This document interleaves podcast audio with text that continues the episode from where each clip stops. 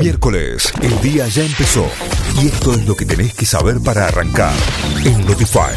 Vamos a las noticias. El presidente anunciará la puesta en marcha del DNI para personas no binarias en un acto que se realizará hoy a las once y media en el Museo del Bicentenario de la Casa Rosada. Alberto Fernández anunciará la puesta en marcha del Documento Nacional de Identidad para Personas No Binarias. El objetivo es garantizar el derecho a la identidad de género de las personas que no se autoperciben femeninas ni masculinas. Se reportaron 15.077 contagios y 426 muertes en las últimas 24 horas. Con estos números ya suman 102.381 los fallecidos registrados oficialmente a nivel nacional y 4.784.219 los contagiados de COVID-19 desde el inicio de la pandemia, de los cuales 260.843 aún están cursando la enfermedad, mientras que 4.420.995 pudieron recuperarse según informó ayer el Ministerio de Salud.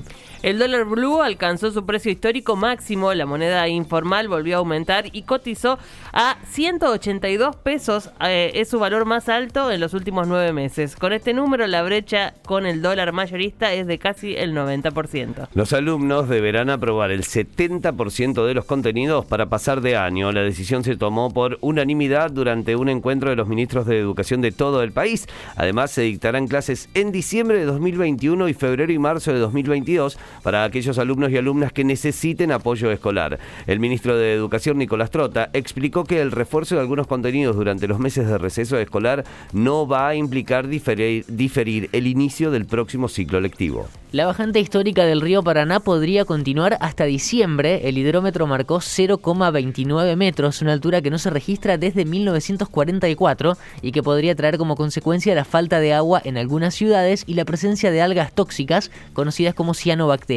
En Corrientes, además de los inconvenientes en la navegación, se visibilizan bancos de arena, riachos casi sin agua, extensas playas, barcazas y distintos tipos de embarcaciones encalladas en el puerto y las costas. Boca perdió por penales y quedó eliminado de la Copa con una polémica intervención del VAR que anuló lo que hubiese sido el 1 a 0 para Boca. Atlético Mineiro ganó la serie de penales y clasificó para los cuartos de final de la Copa Libertadores. Hubo incidentes después del partido y varios integrantes del plantel Ceneice fueron citados a declarar. Por su parte, Racing perdió 3 a 1 ante San Pablo y también se despidió del certamen.